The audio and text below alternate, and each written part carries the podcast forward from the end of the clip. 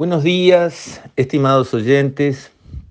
Quisiera referirme hoy al tema de las jubilaciones, que como sabemos, nuestro sistema jubilatorio no es que le convenga, necesita en forma inevitable, imprescindible, una reforma, por la sencilla razón de que si no, en un tiempo suficiente no va a poder pagar va a cargar, digamos, sobre los hombros de los uruguayos activos presentes y futuros una mochila cada vez más pesada. Eso se puede ir haciendo en base a endeudar algo, pero llegará un momento en que ni aún así. Por lo tanto, hay que cambiar el sistema porque la realidad cambió. Tradicionalmente, cuando el límite de jubilarse era 60 años, la expectativa de vida a los 60 años, o sea, la persona que sacaba su ticket de jubilación, digamos, era 18 años por delante. O sea, la persona iba a cobrar una jubilación en promedio, estos son números actuariales, grandes promedios, iba a haber 18 años que pagarle a cada persona a partir del momento en que llegaba a su jubilación. Hoy ese número está en 23 años, gracias a Dios, porque quiere decir que nuestra población ha ganado años de vida, lo cual es un regalo del cielo que hay que agradecer todos los días. Pero eso trae como colateral, trae de la mano un hecho. Hay que ponerle como cinco años más de jubilación a cada persona que se jubila.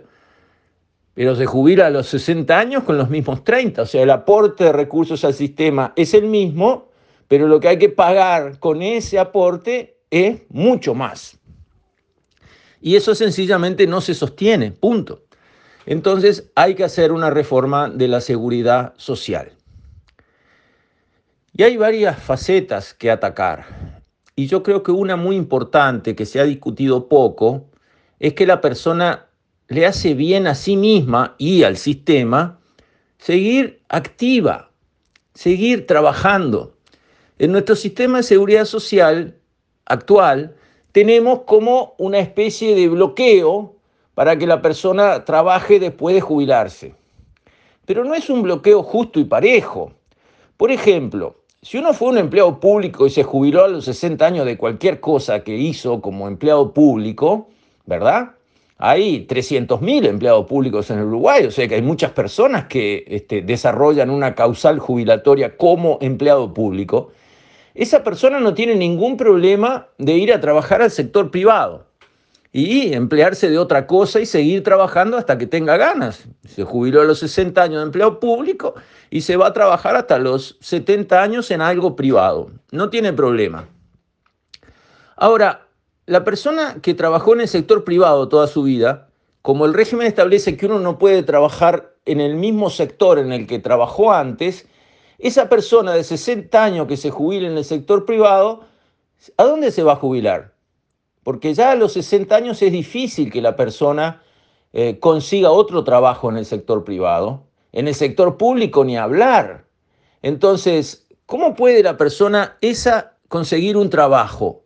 Bueno, muy probablemente en el mundo está la experiencia, esa persona crea una microempresa, e instala una librería, o se pone a hacer un taller de reparaciones del hobby que tiene, al que le gusta la electricidad, al que le gusta, eh, digamos, las computadoras, al que le gusta yo qué sé qué, que siempre lo hizo por su gusto, por su placer, o el que le gusta coleccionar sellos o coleccionar monedas o lo que sea, pone un negocio de eso, de su hobby, de su actividad, y empieza a tener ingresos y por lo tanto aportar también por esos ingresos adicionales. Eso tiene que estar permitido, tiene que estar incluso fomentado por el bien de la persona que se mantiene activa, lo cual es bueno para su salud mental y física y, digamos, su entorno familiar, y también para el sistema, porque esos son nuevos aportes que empiezan a llegar.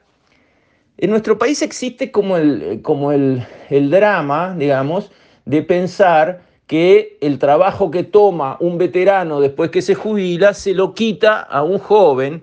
Y es verdad que tenemos un problema de desempleo juvenil. A la entrada de esta pandemia estábamos con 10% de desempleo promedio en la población, pero 30% de desempleo juvenil. Entonces es válida la preocupación por el empleo de los jóvenes. Pero en aquellos países donde se ha habilitado con facilidad que la gente veterana después de jubilarse emprenda o tome trabajos, se ha demostrado que sucede lo contrario. El trabajo que desarrolla el veterano crea empleos juveniles. No compiten por los mismos empleos. Porque esa persona de más de 60, en este caso digamos, como digo, va a crear en una alta proporción una microempresa, una pequeña empresa, va a crear una actividad. Y al crear actividad económica, crea empleos.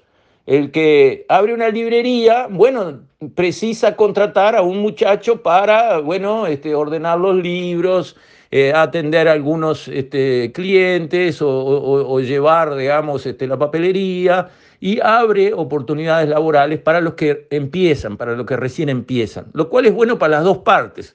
El veterano se mantiene activo, tiene sus ingresos, tiene su ocupación, tiene su cabeza ocupada y a su vez toma, contrata un joven o varios para ayudarle en tareas que ya le resultan un poco eh, pesadas y además de paso les va enseñando algo porque nadie puede dudar que una persona que vivió una buena vida tiene mucho para enseñar. Eso en nuestro sistema no está. No está, no está bien diseñado, más bien está bloqueado, trancado, este, ilimitado. Un empleado público puede salir a trabajar sin problema al sector privado. Un empleado del sector privado se jubila y no puede seguir trabajando en el sector privado y no va a entrar al sector público con 60 o 61 años. Entonces, ahí hay algo que hay que arreglar. La jubilación a los 60 años, que probablemente se corra hasta los 65 años, es un derecho que se deriva de los ahorros que uno hizo. Es como si hubiera puesto plata en un cajón durante toda su vida. Llegó el momento en que abre el cajón y la empieza a gastar. Y es su derecho, es su plata. Entonces, decir, no, usted no se puede jubilar y, y trabajar en otro lado, eso no está bien.